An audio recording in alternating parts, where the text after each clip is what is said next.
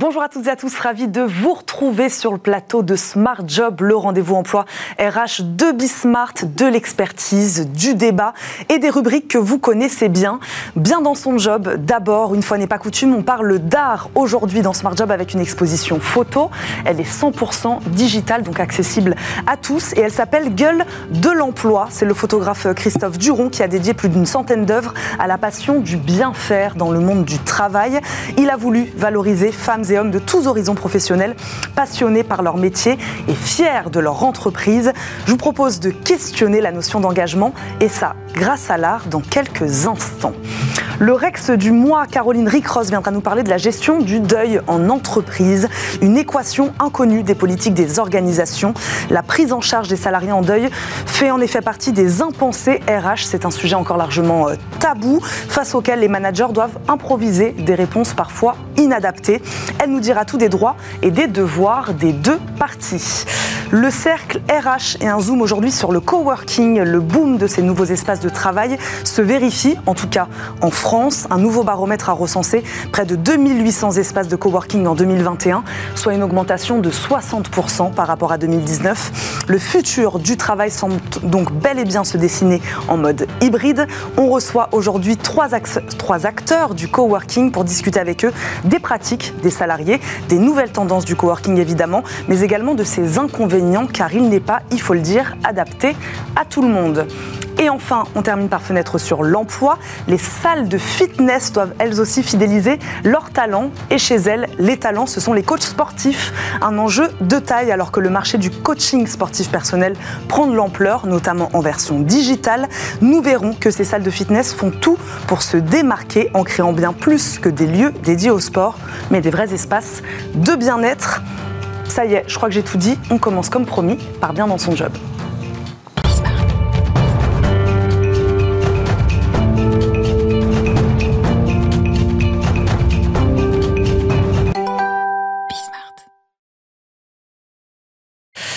Exposition aujourd'hui dans Bien dans son job, une expo photo dédiée au bien faire dans le monde du travail, l'heure du désengagement, de la fatigue ou du mal-être au travail, de l'enjeu des salaires ou des tensions de recrutement. L'artiste Christophe Duron, à travers ses 120 œuvres, a opté, lui, pour la passion, l'épanouissement et la fierté que ressentent certains salariés vis-à-vis de leur métier. On en parle avec Didier Pitlet, président de la maison Enoch Consulting et commissaire de l'exposition. Il est notre invité. Bonjour. Merci de m'accueillir. Merci beaucoup d'être avec nous. Didier Didier expliquez-nous comment est née et a mûri l'idée de cette exposition Et donc cette rencontre aussi, expliquez-nous, avec l'artiste Christophe Duron.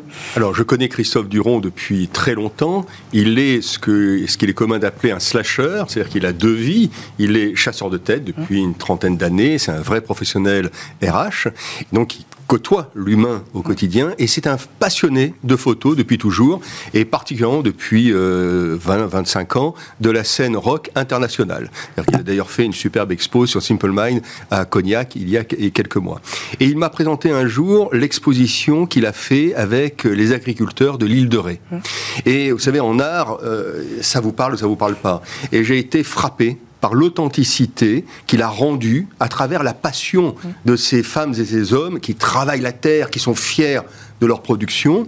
Et moi qui ai euh, créé et déposé le concept de marque employeur en 98, je me suis dit que cette authenticité, il fallait l'importer dans le monde de l'entreprise. Parce que effectivement, on dit un peu tout et n'importe quoi sur la marque employeur, c'est un peu un concept malheureusement un peu bullshit. Ceci étant, il n'a jamais été aussi important pour attirer et fidéliser les talents. Et donc, euh, le lendemain de notre rencontre, je l'ai appelé, je lui ai dit, écoute, j'ai une idée. C'est une expo qui, sur ton principe créatif, pourrait valoriser les talents sans artifice simplement montrer leur bonheur de, euh, de leur travail, leur fierté de, de ce qu'ils font. Et puis c'est parti comme ça. Et on est parti, on a contacté des entreprises, on a une quinzaine, sur la première édition, on a eu une quinzaine d'entreprises. Et on a fait 120 œuvres euh, qui, euh, avec beaucoup d'émotion, montrent à quel point que l'on soit autodidacte, bac plus 28, qu'on soit euh, derrière une chaîne de production ou avocat fiscaliste, quand on a la fierté du bien faire, on est naturellement beau. Peut-être encore plus dans ce contexte actuel, c'est ce que je disais euh, en préambule. Est-ce que vous l'avez pensé aussi peut-être comme une réponse euh, aux problématiques que vivent aujourd'hui les salariés? On parle beaucoup plus aujourd'hui de burn-out, de mal-être au travail, de tension de recrutement. Est-ce que vous l'avez aussi pensé en réponse à ce qui se passe en ce moment? Alors, le burn-out, le malaise, il faut évidemment pas l'occulter, ça existe. Mais au regard, ce qui existe aussi, c'est des centaines, des millions de salariés qui sont heureux au boulot. Et malheureusement, ça, on n'en parle pas assez. Et euh, je peux vous assurer que toutes les séances de shooting que nous avons eues ont été des moments mais d'émotions intenses, euh, extraordinaires, avec euh, encore une fois tout type de profil. Mmh. Cette expo est un hymne à la diversité. Mmh. Et cela, c'est important de le souligner parce qu'on est loin des discours du politiquement correct. Euh, les gens heureux dans leur job, ça existe, ça se voit, d'où d'ailleurs la signature de l'expo, l'âme et le symbole. Et quand on valorise mmh. l'âme, la personne et le symbole, un objet qui caractérise leur job, leur passion, eh bien ça donne cette expo unique. Hein, c'est la première fois qu'une telle expo euh, existe, euh, qui, euh, eh bien quelque part, ne tombe pas dans le discours des lieux communs. Encore une fois, du, voilà, du parfait employeur, on est merveilleux, etc. Non, les, les exposants qui sont dans l'expo ont voulu se mettre derrière salariés, et ça se voit. Comment vous les avez trouvés ces gens heureux au travail? Vous les avez interrogés Alors oui. Bah, Est-ce que vous êtes heureux Oui, oui, il y a eu chaque œuvre est accompagnée d'un témoignage. Mhm. Et ce qui est extraordinaire, alors ce qui est important, il faut bien le souligner, euh, aucun témoignage euh, n'est filtré par la moindre censure corporate. Mhm. Donc c'est vraiment les gens qui parlent avec leur cœur.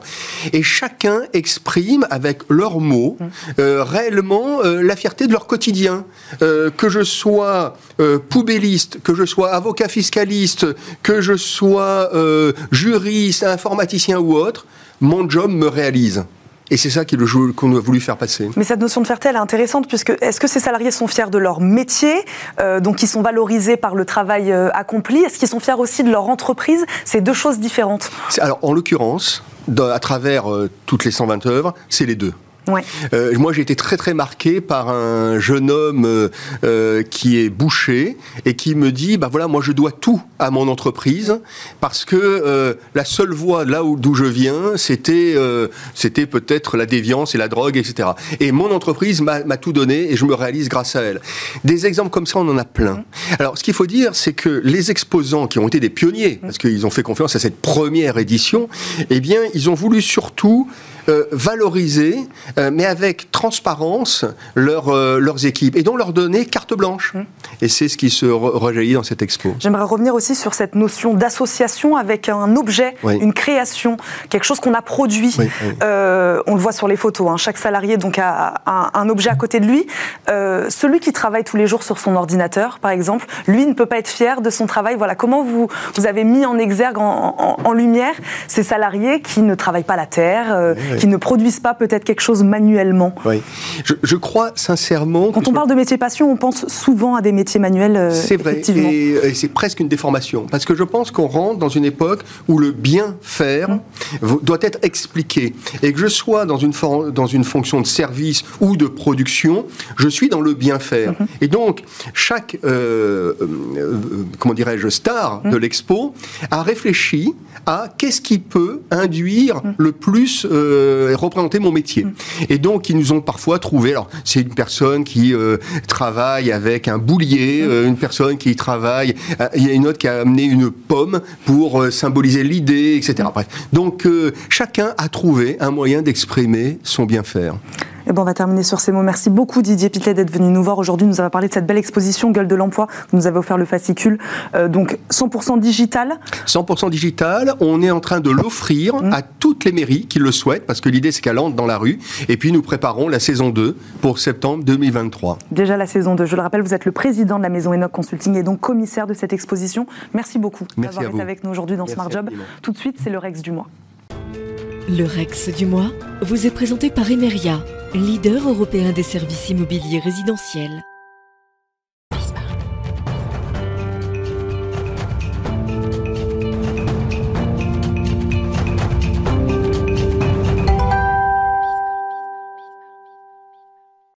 Le Rex du mois, Caroline Ricross nous a rejoint. Bonjour Caroline. Bonjour Eva. Vous allez nous parler aujourd'hui du deuil au travail et de la manière dont il est géré en entreprise. Et oui, 88% des Français déclarent avoir vécu un deuil et une personne sur deux a été confrontée à un deuil dans le cadre professionnel. Et en fait, aucune tranche d'âge n'échappe à, cette, à l'universalité de ce vécu. Perdre un parent, un ami ou encore un proche, eh bien, ça fait partie de la vie. Hein. Et pourtant, Eva, eh bien, la gestion du deuil en entreprise, c'est un sujet encore tabou en 2022. Pourquoi tabou, Caroline? Ben Parce que si le deuil est universel, nous ne réagissons pas tous de la même manière en fait face à lui. Hein. Euh, chaque deuil est singulier, nous n'avons pas la même lecture du deuil. Et donc, eh bien, au travail, ce n'est pas vraiment étonnant que gérer un deuil soit compliqué donc dans l'entreprise. Et pourtant, il faut agir. Et oui, parce que tout reste à faire dans ce domaine. En réalité, en fait, il n'y a pas vraiment de disposition de loi sur le sujet, à part sur le nombre de jours de congés possibles lors d'un deuil. On le verra d'ailleurs un tout petit peu plus tard dans cette mmh. chronique. Donc, conséquence, d'après une étude qui a été réalisée en 2021 par le Centre de recherche pour l'étude et l'observation des conditions, qui s'appelle le CREDOC. 80% des salariés qui sont touchés par un deuil estiment que le soutien des ressources humaines est inadapté, inutile, voire même inexistant. Et pour cause, 58% des employeurs n'ont rien prévu au sein de l'entreprise en fait pour le décès d'une personne proche d'un collaborateur. Un manager sur trois pourtant a déjà été confronté à un collaborateur en deuil mmh. et où il doit gérer la situation et c'est difficile. Donc une absence de gestion difficile à comprendre quand on connaît les conséquences qu'un deuil peut avoir dans une entreprise. Bah oui, parce que s'il est mal géré, il peut coûter cher en fait à votre entreprise. Toujours d'après cette enquête réalisée par le Crédoc, les arrêts de travail liés à un deuil durent en moyenne 34 jours par an. Ils représentent 700 millions d'euros d'indemnités journalières chaque année pour la Caisse nationale d'assurance maladie. Mmh. Un autre chiffre assez frappant, Près de 4 salariés sur 10 ressentent des difficultés de maintien dans l'emploi quand ils font face à un deuil. Il y a même 11% des salariés qui décident tout simplement de quitter leur emploi parce qu'ils n'arrivent pas à faire face. Bon, comment on accompagne alors un collaborateur en deuil? Eh bien, dans un livre blanc, l'association qui s'appelle Empreinte, qui accompagne en fait les adultes et les enfants qui traversent justement une période de deuil, mmh. liste en fait 10 propositions pour accompagner un collaborateur qui fait face à un deuil. Elle propose par exemple de créer un comité deuil dans toutes les entreprises. Mmh. L'idée en fait, c'est d'anticiper l'accompagnement dont pourrait peut-être avoir besoin un salarié justement au sein de son entreprise à tout moment, dès le décès, et puis la suite évidemment. Alors euh, la création de ce comité implique d'abord euh, différentes étapes. Hein. La première, c'est sensibiliser à la question du deuil justement en entreprise, et c'est vrai qu'on ne le voit pas beaucoup euh, dans les différentes entreprises. Mmh. Il implique également de mettre en place un protocole interne à déclencher en cas de deuil en fait vécu par un salarié, que ce soit euh, lors d'un décès d'un proche ou alors même lors d'un décès d'un collaborateur, parce que ça arrive aussi. Un protocole qui doit être adapté à la structure. Et puis, euh, ce comité nécessite également de désigner et de former un référent deuil dans l'entreprise. Donc, il peut être un collaborateur ou une collaboratrice, la personne en fait vers qui on va pouvoir se tourner justement si on fait face à un deuil. Autre proposition également de l'association, choisir un binôme. Le manager, en fait, on le voit, ne peut pas gérer tout seul cette, ce deuil, le deuil d'un collaborateur. Donc, c'est bien s'il est aidé. Surtout que euh, souvent le lien hiérarchique peut aussi euh, euh, mettre compliquer les choses mmh. et les relations sont parfois compliquées. L'association Empreinte recommande également la désignation par le comité deuil d'un binôme en fait donc propre à chaque situation mmh. de deuil.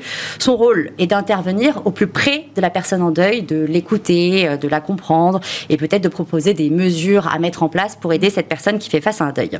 Selon l'enquête d'ailleurs toujours du Crédoc, 47% des personnes en deuil expliquent justement avoir reçu du soutien d'un collègue. Et ce soutien a été essentiel ou bénéfique justement pour faire face à ce deuil selon eux. Associer le collègue à la gestion du deuil mmh. semble donc très importante. Et puis enfin, dernière recommandation, pour mieux appréhender le deuil en entreprise, il faut soutenir le salarié dans la durée parce qu'un deuil, forcément, c'est long. Euh, faire son deuil prend du temps, ça ne se règle pas en un mmh. claquement de doigts. De l'annonce du décès à l'entreprise et aux collaborateurs jusqu'aux obsèques, déjà mmh. il se passe un premier temps. Et puis ensuite, il y a également l'absence du salarié pendant ce deuil. Et puis quand il revient au travail, c'est un second temps. Donc le deuil, ça prend du temps. Il faudra aussi peut-être une prise de conscience au niveau des pouvoirs publics, Caroline Notamment sur le nombre de jours de congés autorisés pour une personne en deuil, parce que ce nombre de jours diffère selon le proche mmh. perdu.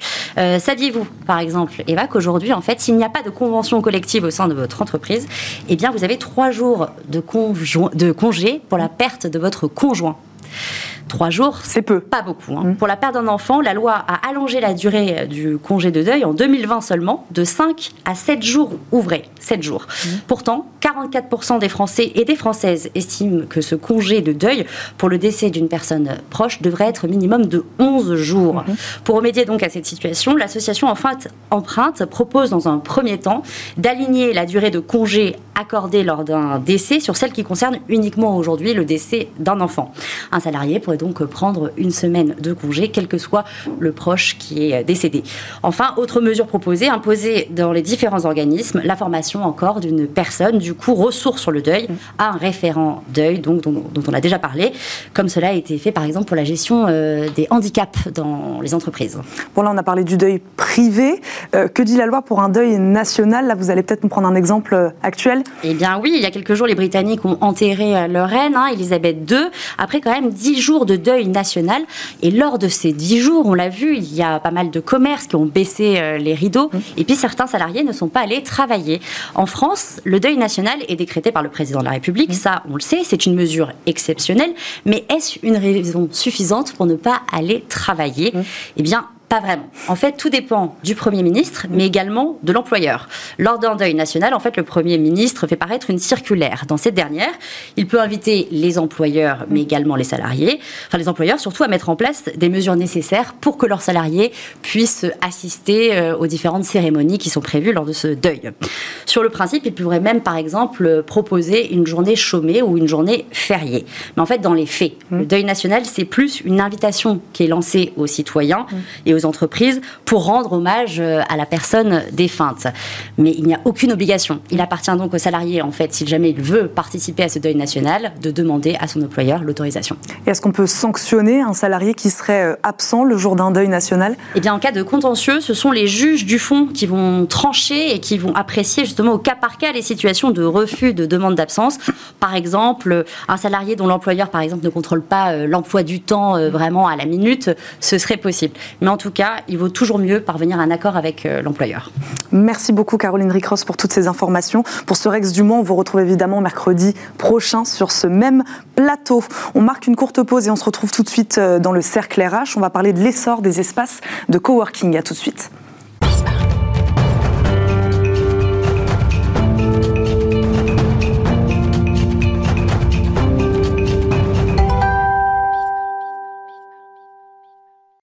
Le cercle RH, aujourd'hui, on parle du coworking qui gagne du terrain en France, euh, qui gagne du terrain et qui, euh, et, qui, euh, et qui connaît un franc succès. Ce ne sont pas les leaders du secteur qui diront le contraire. On en reçoit trois aujourd'hui. Mehdi Ziri, directeur général d'Ubic. Bonjour Mehdi.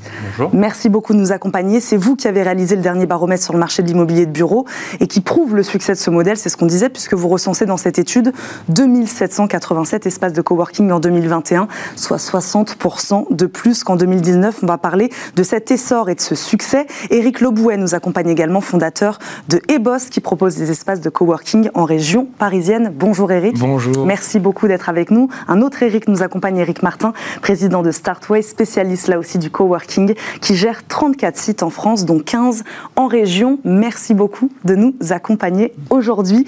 J'aimerais évidemment qu'on revienne avec vous sur l'essor de ces nouveaux espaces, sur l'intérêt des salariés français surtout, qui privilégient de plus en plus ces lieux de travail.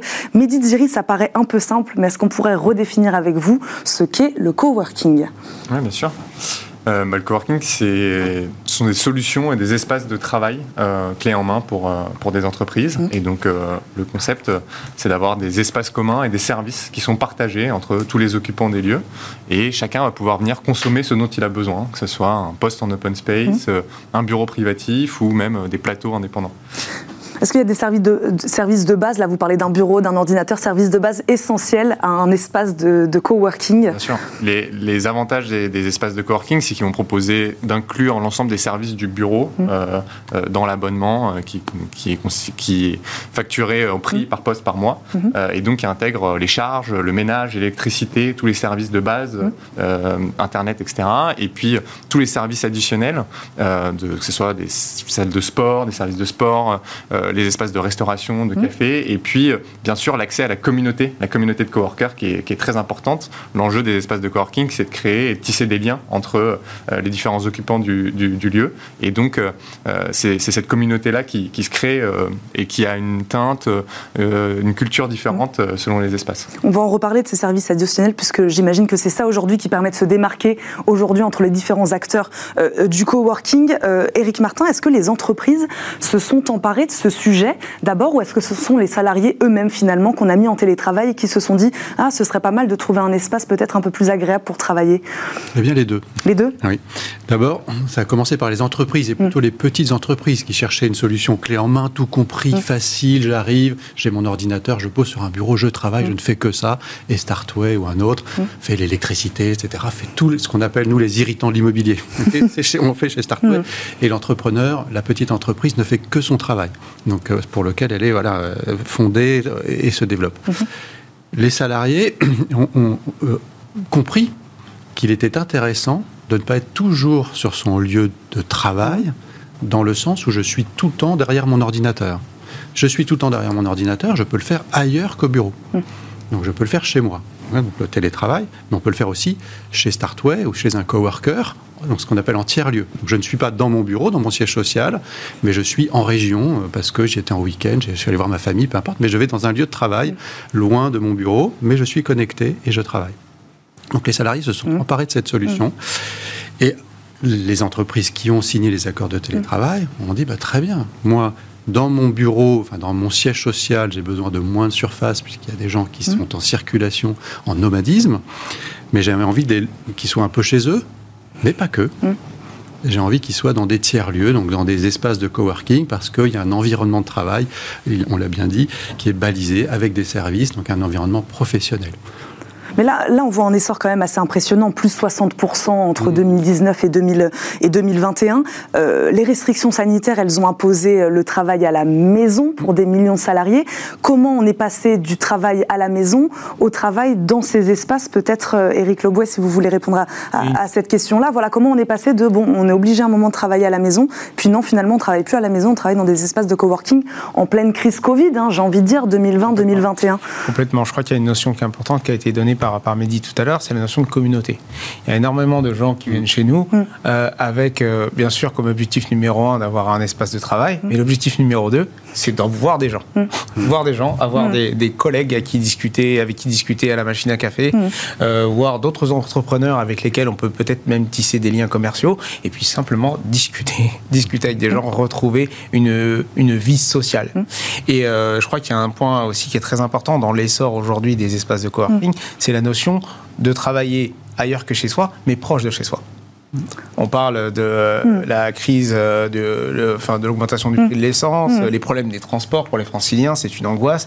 Aujourd'hui, arriver à allier cette équation qui permettrait de faire du télétravail pas chez soi parce qu'on n'a pas toujours les bonnes conditions pour le faire, et puis parce qu'on a besoin bah, de sortir, de s'habiller, d'avoir l'impression d'aller au travail, mais à côté de chez soi, ce qui nous permet un, de faire des économies et potentiellement aussi d'améliorer sa qualité de vie, c'est une des, raisons qui font qu'il y a un vrai essor. Mais donc c'est quoi un espace de, de, coworking près de chez soi? Donc ils sont installés où globalement aujourd'hui en France?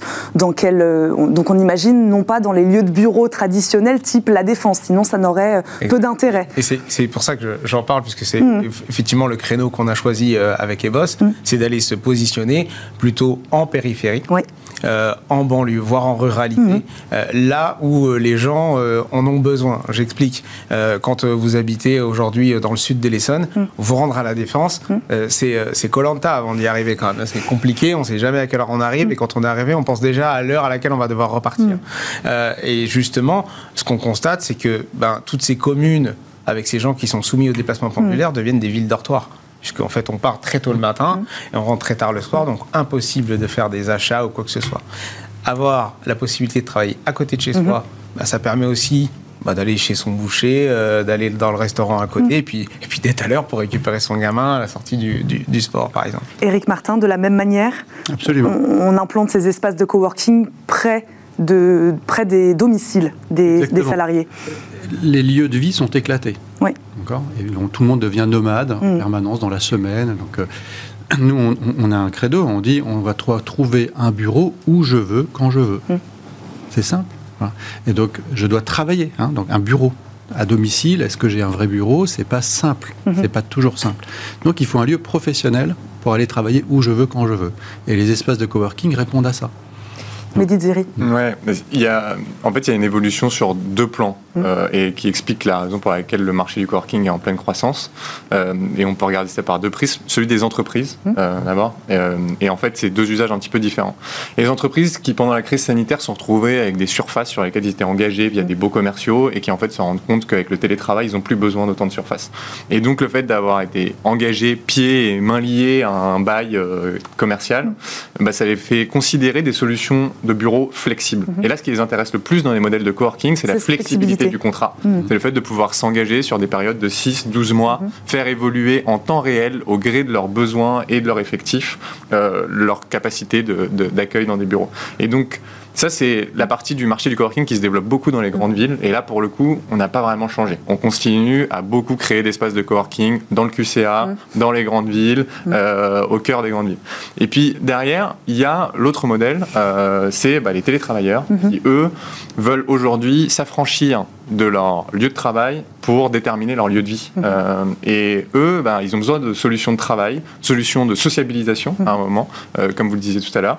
Et, euh, et donc là, à ce moment-là, il y a aussi des espaces de coworking, des tiers-lieux qui se créent un petit peu partout, en région, dans des zones qui sont aujourd'hui des déserts d'offres de, de- de- de bureaux et d'espaces de coworking, qui sont en train d'émerger et de se développer, et, et sur lesquels il est très intéressant, à la fois d'un point de vue économique et sociétal, que ces espaces se développent. Mais dans les faits, justement, comment les entreprises, elles accompagnent les salariés dans ces espaces-là? Est-ce que c'est elles qui prennent en charge euh, financièrement hein, les abonnements dans ces espaces de coworking?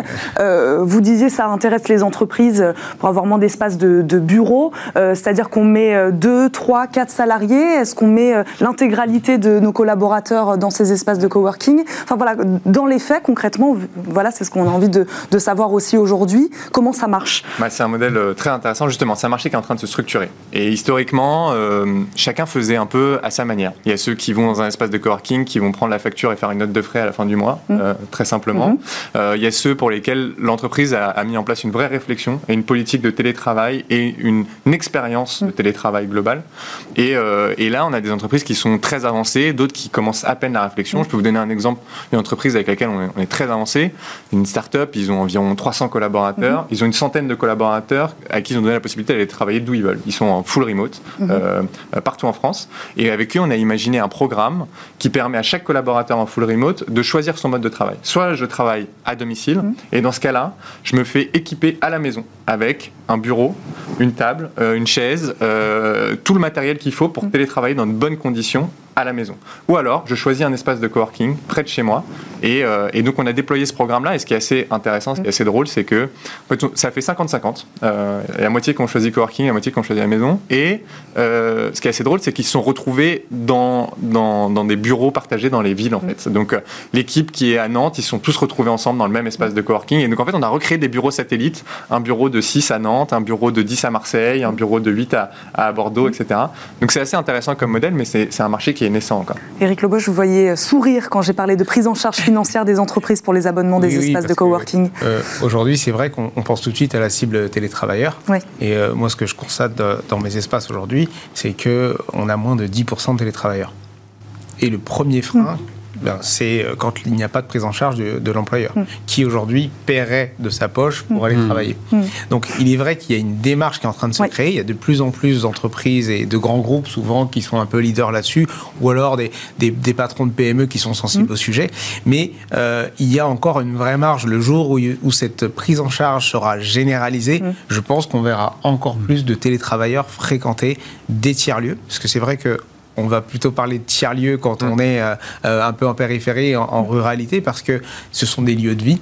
Et c'est vrai que la fréquentation euh, Paris intramuros, on est plus euh, sur du coworking pur et dur, euh, où on vient vraiment chercher un service précis. Et euh, effectivement, cette notion de la prise en charge de l'employeur, elle est aujourd'hui Elle est cruciale. essentielle. Elle est Ça cruciale. commence. Ça commence. Je vais, je vais commenter. Éric Martin. Nous, nous travaillons avec les grands groupes maintenant sur cette réflexion. Voilà, sur l'intérêt des grands groupes, je sais que vous êtes partenaire de La Poste, La Oui. Poste Immobilier. Voilà, expliquez-nous en quoi consiste ce partenariat et donc voilà cet intérêt des, grandes entreprises aussi pour ces espaces de coworking. Donc la Poste Immobilier est notre actionnaire, mmh. mais aussi notre fournisseur d'immobilier mmh. et aussi notre client. et donc et quand on dit notre client, j'ai donné donc ça peut être le groupe La Poste, mmh. la banque postale, etc. nous confie la gestion de 50, 80, 100, 200 salariés qui sont en mobilité. Parce que accord de télétravail ou parce que ça nécessite, c'est enfin, leur travail qui nécessite ça, d'aller voir des clients ailleurs que dans leur siège social. Et donc, on vend, moi, ce que j'appelle le collier à boules type Club Med. on avait, dans, l'imagination du Club Méditerranée, on ne payait pas des services, on avait un collier à boules et puis on donnait des boules pour payer quelque chose. Nous, on donne des, heures de bureau. Hmm aux salariés, aux patrons, qui lui donnent à ses managers, qui donnent aux équipes. Mm. Et donc, ils peuvent réserver jusqu'à 18 heures la veille pour le lendemain un mm-hmm. bureau où ils veulent, où ils sont, où ils en ont besoin. Et donc, ça répond complètement à la mm. demande des grands groupes de dire vous êtes en partie en remote, en mm. dehors du siège social, mais vous pouvez aller où vous voulez. Et est un réseau, bah, peut permettre de proposer cette solution-là. Euh, que vous soyez à Marseille, à Lille, à Bordeaux, etc., eh bien, vous avez un espace de travail qui peut vous être octroyé pour travailler dans des bonnes conditions. On comprend que le mot fort aujourd'hui, c'est flexibilité. Oui, mais dites vous voulez réagir Et puis ça va être, euh, ça va être une, une, obligation pour les entreprises de réfléchir à ces sujets-là. Mm. Parce qu'en fait, on ne peut pas juste se dire, bon, bah, j'ai passé euh, la moitié de mes collaborateurs en télétravail, j'ai réduit ma surface immobilière de moitié. Et puis bah, c'est parfait, on mm. s'arrête là. J'ai des collaborateurs qui viennent plus au bureau, qui ont plus les avantages du bureau, qui ne bénéficient plus de la culture de l'entreprise, euh, des leviers de sociabilisation. Aujourd'hui, ce que recherche un employé, et on le voit, c'est très tendu sur le marché du travail, c'est un, un sens dans ce qu'il fait, et donc mm. euh, il y a une quête de sens. Et puis euh, le fait de participer, contribuer à une culture d'entreprise, de sentir adhérer à un groupe qui avec une, une vision commune. Mm. Et donc dans ce cadre-là, l'expérience de travail en télétravail va être clé et à réfléchir et ça fera une composante clé de l'expérience collaborateur en sens large et des marques employeurs. Éric Lobouet, comment euh, le marché est réparti aujourd'hui? Vous êtes trois acteurs du coworking, plus ou moins gros. Euh, comment le marché aujourd'hui des espaces de coworking est-il réparti? Euh, Voilà, comment ça marche? Expliquez-nous un peu. Alors aujourd'hui, c'est c'est un secteur qui devient de plus en plus concurrentiel. Il y a des gros acteurs qu'on connaît que je ne nommerai pas, qui ont pignon sur rue mm. en, région parisienne et notamment et dans, et dans, les grandes villes. Et on voit de plus en plus de petits opérateurs qui se crée euh, avec une identité forte, mm. parce que c'est ce que les gens recherchent. Ils mm. cherchent une thématique. Mm. Pourquoi, euh, euh, pourquoi je vais aller dans cet espace-là plutôt qu'un autre? Ben, C'est parce qu'il y a une teinte particulière qui peut être le sport, qui peut être la tech, qui peut être simplement un état d'esprit un peu particulier, ou même l'art. Et, et c'est ça qui fait qu'aujourd'hui, ben, les coworking sont des tiers-lieux avec une identité vraiment, vraiment forte. On se démarque, c'est ça? Aujourd'hui, c'est la clé. En quelques secondes, il nous reste 30 secondes. Oui, alors il y a, par exemple, hein, chez Startway, on s'est démarqué en allant en région. Oui on, se disait, mais pourquoi il y a hmm. autant de travail? Oui, on, peut simplement se démarquer en allant près de, près, de chez les gens. Eh près des gens. Quand on dit un bureau où je veux, bah, il faut être un peu partout pour hmm. leur proposer cette solution-là. Donc, on a été dans les territoires. Donc, ça, c'était une première différenciation hmm. très forte chez Startway. Après, il y a l'ADN, en effet, ce qu'on propose comme service. On est ESG, on est inclusif. ces thématiques qui sont très fortes aujourd'hui dans les marques employeurs, y compris pour nos clients qui viennent avec des valeurs fortes. Il faut qu'on ait les mêmes il faut qu'on propose quelque chose qui plaise à nos clients, donc qui vont plaire à leurs salariés. Et donc on a voilà des, ADN mm. forts et les grands groupes peuvent être un peu dénaturés, c'est ça le sujet. Mm. Et donc quand on grossit, grossit, grossit, grossit, ben voilà, qu'on est obligé un peu d'uniformiser, on peut dénaturer. Donc les petits sont des fortes valeurs fortes, mm. les gros un peu dénaturés. Et tout l'enjeu de groupes comme nous qui sont entre les deux, euh, c'est d'avoir des valeurs très très fortes et très ancrées, euh, tout en devenant euh, gros et et, dans tout le territoire français. Merci beaucoup à tous les trois d'être venus nous parler aujourd'hui de ces espaces de coworking. Merci Mehdi Ziri, je le rappelle, vous êtes directeur général du BIC. Merci beaucoup de nous avoir accompagnés. Merci Eric Lobouet, fondateur de Ebos. Et merci Eric Martin, président de Startway. Merci beaucoup à tous les trois d'être venus aujourd'hui. Tout de suite et comme chaque jour, on termine cette émission par fenêtre sur l'emploi.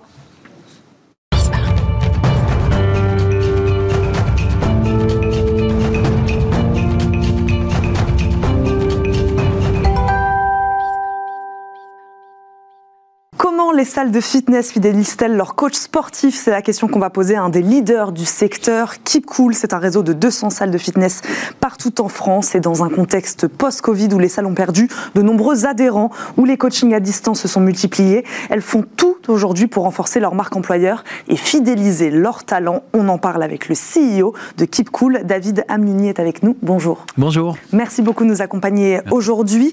On en parle évidemment beaucoup dans Smart Job. Le contexte actuel est plutôt à la démission, euh, aux tensions de recrutement. Expliquez-nous quelle est aujourd'hui la situation pour le marché des salles de sport. Est-ce que lui aussi a du mal à recruter? Écoutez, euh, je pourrais parler pour ce qui nous concerne nous directement. Euh, pas vraiment, parce qu'en réalité, coach sportif, c'est quand même une vocation. Hum. Vous passez pas ce type de diplôme si vous n'êtes pas passionné. Donc c'est un métier de passionné. C'est en plus un métier qui est plutôt dans l'air du temps. Hum. Effectivement, le Covid a amené beaucoup de gens à se questionner sur hum. le sens de ce qu'ils font. Chez nous, le sens est assez clair. On fait du bien aux gens. Dans un contexte sanitaire un petit peu compliqué, je pense que les coachs sportifs ont plutôt trouvé du sens qu'une absence de sens. Donc euh, on n'a pas eu euh, réellement d'impact important et on a aussi beaucoup travaillé pour le limiter. Mhm. Euh, sur quels critères les recrutez-vous, ces coachs sportifs? C'est ce qui nous intéresse. Qu'est-ce qu'un bon coach sportif? D'abord, il doit être diplômé. C'est première chose. Historique, il doit être diplômé, donc un BPJEPS, il doit avoir un diplôme. Chez mhm. nous, c'est indispensable. On est la seule enseigne à réclamer le diplôme et à avoir des coachs en CDI. Généralement, les autres enseignes sont plutôt sur des auto-entrepreneurs. Donc ça, c'est le premier aspect. Nous, ensuite, on va chercher quelqu'un qui a un bon relationnel, au-delà de la technique. Euh, puisqu'on est quand même dans l'accompagnement et c'est notre boulot. Mmh. Et puis troisième élément, on a besoin de gens qui soient polyvalents. Aujourd'hui, mmh. vous êtes plus simplement coach sportif chez nous, vous êtes aussi agent d'accueil, vous allez vendre, vous allez mmh. gérer une clientèle. Donc on a besoin de gens techniques avec un bon relationnel et polyvalent. Après la question du recrutement vient celle donc de la fidélisation. Euh, c'est un enjeu clé pour vous. Pourquoi c'est important d'avoir des bons coachs et de les faire rester? Parce qu'en fait, ils sont l'interface avec euh, nos clients aujourd'hui. Mm. Euh, sur l'ensemble des deux marques, on a, plus de, on a plus de 700 000 utilisateurs et ils sont l'interface. Aujourd'hui, on a 800 coachs dans le réseau. Mm. C'est eux qui représentent chaque jour, chaque seconde, chaque minute mm. l'état d'esprit et les valeurs de la société. Donc, les garder près de nous le plus longtemps possible, c'est évidemment clé. Euh, c'est eux qui peuvent faire rester là aussi les clients. Bah bien sûr, bien sûr, parce que c'est eux qui sont en interface directe avec eux. Notre métier finalement n'est que de mettre les coachs dans les meilleures conditions pour qu'ils soient eux-mêmes promoteurs de, de nos valeurs. Alors dites-nous euh, exactement chez KeepCool, qu'est-ce que vous mettez en place? Quelles mesures, approches RH hmm. vous mettez en place pour fidéliser ces talents, justement? Alors nous, on a, on a un, problème, un programme un peu emblématique qui s'appelle hmm. Coach Ambassadeur. Donc on réunit les 800 coachs dans le réseau. On leur propose de participer à ce programme qui consiste globalement à regarder un petit peu euh, comment ils fonctionnent, ce qu'ils sont, leur personnalité. Hmm. On en sélectionne une centaine qui vont devenir les égéries de la marque. Donc ce qu'ils vont faire, c'est que, un, c'est eux qui vont produire tous les contenus digitaux, mmh. contenus vidéo, etc. Mmh. Et vous verrez euh, à l'occasion, sur nos publicités, vous n'avez que des coachs. Donc on en fait les égéries mmh. de la marque. C'est eux qui représentent la marque partout, tout le temps. Ça booste leur popularité, ça booste leur self-esteem. On leur apprend beaucoup de choses. Comment se comporter devant une caméra, euh, comment, comment prendre la lumière, comment étoffer un petit peu leur, savoir-faire, leurs compétences, ce qui fait que... Ça crée quoi C'est un sentiment d'appartenance à l'organisation Un sentiment d'appartenance, et puis les gens, ils ont besoin de deux choses, je pense. Ils ont besoin, un, d'avoir un sentiment d'appartenance, effectivement, mmh. et deux, d'avoir une perspective. Quand vous rentrez coach, chez nous, vous pouvez devenir coach ambassadeur. Mmh. Vous pouvez prendre la lumière, vous pouvez exister indépendamment de l'enseigne, vous pouvez avoir une vraie, une vraie identité. Euh, chez Kipco, vous avez décidé aussi d'en embaucher des coachs en CDI. Euh, pourquoi? Quelle est la... Uniquement en CDI. Uniquement la, en CDI Uniquement en CDI. Parce Ce n'est pas le cas dans les autres salles de sport. Dans les autres salles de sport, ils sont plutôt avec des auto-entrepreneurs généralement des auto-entrepreneurs qui même vont louer les espaces et avoir leur propre clientèle. Nous, on n'est pas du tout là-dedans parce que, comme je vous dis, l'enjeu pour nous, c'est de transmettre nos messages et nos valeurs. Et la seule façon de le faire, bah, c'est de donner aux gens de la sécurité. C'est de leur dire, puisque mm. je te fais confiance au long cours, et toi, en contrepartie, ben, tu vas pouvoir porter ce que j'ai envie d'incarner. Qu'est-ce que la, et la formation aussi, je crois, fait partie de vos politiques de, fidélisation. On a une école de euh, formation. Formation, formation continue aussi. Formation, formation continue. On forme euh, plusieurs centaines de coachs euh, à l'année sur un ensemble de problématiques, aussi bien de techniques sportives, mhm. avec, des, avec des, demain des diplômes qui sont officiels, mais surtout sur du relationnel, sur du commerce, sur ce qui va les intéresser finalement et ce qui va porter un petit peu nos messages. Euh, aujourd'hui, j'avais aussi une question euh, transformer une salle de sport en véritable lieu de bien-être. Ça, c'est votre euh, credo aussi. avec, j'ai vu des corners diététiques, des cours de yoga, de pilates, la relaxation. c'est une aubaine pour les clients, évidemment, une manière d'attirer les clients. Est-ce que là, puisqu'on parle de fidélisation des coachs sportifs, est-ce que c'est aussi peut-être là aussi une manière de les fidéliser, les coachs, en disant regardez euh, les espaces de travail dans lesquels vous, vous travaillez, on, essaie de les maximiser? Absolument, et en fait il faut prendre le, le problème un peu à l'envers. Dans les salles de sport historiquement, les gens s'abonnent pour 12 mois Vous m'avez dit avant que vous étiez abonné. Et puis se désabonnent. euh, probablement 12 ou 13 mois, donc à la fin de leur engagement. Pourquoi? Moi, j'ai fait un an, justement. Bah voilà, vous êtes bien exemple. Pourquoi? Parce qu'on délivre pas la promesse. À deux niveaux. Un, parce que les gens parfois n'ont plus le courage d'y aller physiquement, ou parce qu'ils viennent ou pour prendre du muscle et perdre du poids, et en réalité ils n'y arrivent pas. Pourquoi ils n'y arrivent pas? Ils n'y arrivent pas parce que si vous voulez re- répondre à vos objectifs, vous devez faire du sport, mais vous devez aussi bien manger et quelque part un peu bien penser ou bien consommer. Et donc les coachs se retrouvent confrontés à ce problème-là. Ils sont capables d'accompagner les clients sur une meilleure pratique sportive, mais pas sur la manière dont ils doivent se nourrir. Donc quelque part il y a une perte de sens pour eux. Et c'est votre rôle de créer cette cohérence. Exactement. Merci beaucoup, euh, David Amouni, d'avoir répondu à nos questions aujourd'hui. Merci beaucoup d'être venu sur ce plateau. Je rappelle, vous. vous êtes le CEO de Keep Cool. Merci d'être venu. Merci à vous. Merci à vous aussi, évidemment, de nous avoir suivis. Merci à Nicolas Juchat qui m'a aidé à préparer cette émission. Dans un instant, votre rendez-vous Restart sur Bismart. Dans le cadre de la cinquième semaine de la création et de la reprise d'entreprise, Bismart vous propose euh, cette semaine des portraits de demandeurs d'emploi qui ont créé leur entreprise. Ils ont été accompagnés par Pôle emploi via ce programme Restart, justement. Un nouveau portrait à découvrir donc dans quelques instants. Moi, je vous dis à très très vite sur Bismart. Je vous souhaite une très bonne journée. Ciao.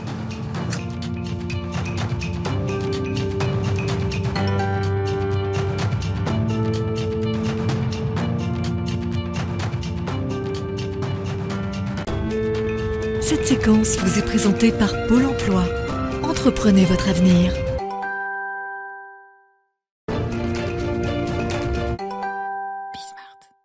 Bonjour à toutes et à tous, semaine spéciale sur Bismart à l'occasion de la semaine de la création et de la reprise d'entreprise en partenariat avec Pôle Emploi.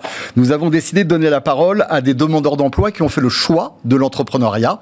Tout de suite, direction Viry-Châtillon, à la rencontre de Mathieu Lucassi, le fondateur de Gobiuse. Bonjour. Bonjour. Quand euh, j'ai vu à l'époque qu'il y avait euh, 4 milliards de gobelets qui étaient utilisés chaque année en France et un seul pour cent qui était recyclé, à ce moment-là, je me suis dit qu'il était, euh, qu'il était peut-être temps de faire quelque chose et que je pouvais euh, apporter ma, ma petite pierre à l'édifice. On a placé le fameux cap des 3 ans, donc euh, c'est, euh, c'est, euh, c'est très bien. On, voilà, on est une équipe de 5 personnes maintenant, avec plusieurs personnes en CDI aussi, et euh, on continue à travailler sur des sujets de développement autour de l'économie circulaire.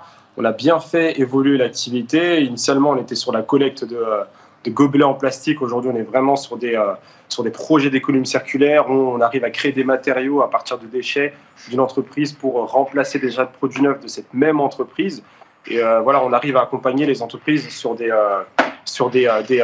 l'impact et de, la, valorisation de, de leurs déchets qui est beaucoup plus importante que ce qu'on faisait tout au départ.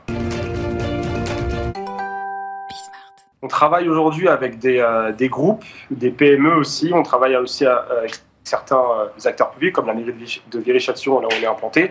Mais euh, voilà, on travaille beaucoup avec le secteur de la santé, avec le groupe notamment. On travaille aussi avec des groupes euh, comme, euh, comme Air France aussi, groupe Lagardère Média. Donc on est vraiment sur des, euh, sur des secteurs qui sont assez variés. Euh, On est sur à peu près 500 points de collecte aujourd'hui qui sont déployés un peu partout en France. Euh, on est présent sur toutes les régions de France aujourd'hui, c'est euh, assez important. Et puis en, termes d'équivalent CO2 euh, sauvé, on a à, à, peu près 6 tonnes. En chiffre d'affaires, voilà, on a enregistré en, en 2021 un chiffre d'affaires qui était supérieur à 250 000 euros. À l'époque, c'était surtout le, j'avais le choix entre une- un versement d'une partie de mes droits euh, cumulés parce que je travaille jusqu'ici, ou alors le maintien des, de- des, des, des aides pour les demandeurs d'emploi pendant que je développais euh, la startup, option que j'ai choisie. Ensuite, bah, les conseillers, en fait, ils m'ont aidé en me proposant des forums, en me proposant des formations aussi pour, euh, pour continuer à, apprendre et à monter en compétences en tant qu'entrepreneur. Euh, et aussi, voilà, c'était des, euh, des, accompagnements, euh, des réponses à mes questions quand euh, j'avais des sollicitations, euh, des mises en relation aussi quand c'était euh, pertinent. J'ai la chance d'être accompagné quand même pendant deux années euh, par, euh, par Pôle emploi. Et Gobius, c'est un projet qui a maintenant quatre ans. Donc, euh, je vous laisse faire le calcul. Euh, tout à fait déterminant. Ils m'ont apporté une vraie sécurité. Mathieu Lucasi, merci. L'entrepreneuriat comme alternative au salariat, suite demain de notre semaine spéciale Restart avec Pôle emploi.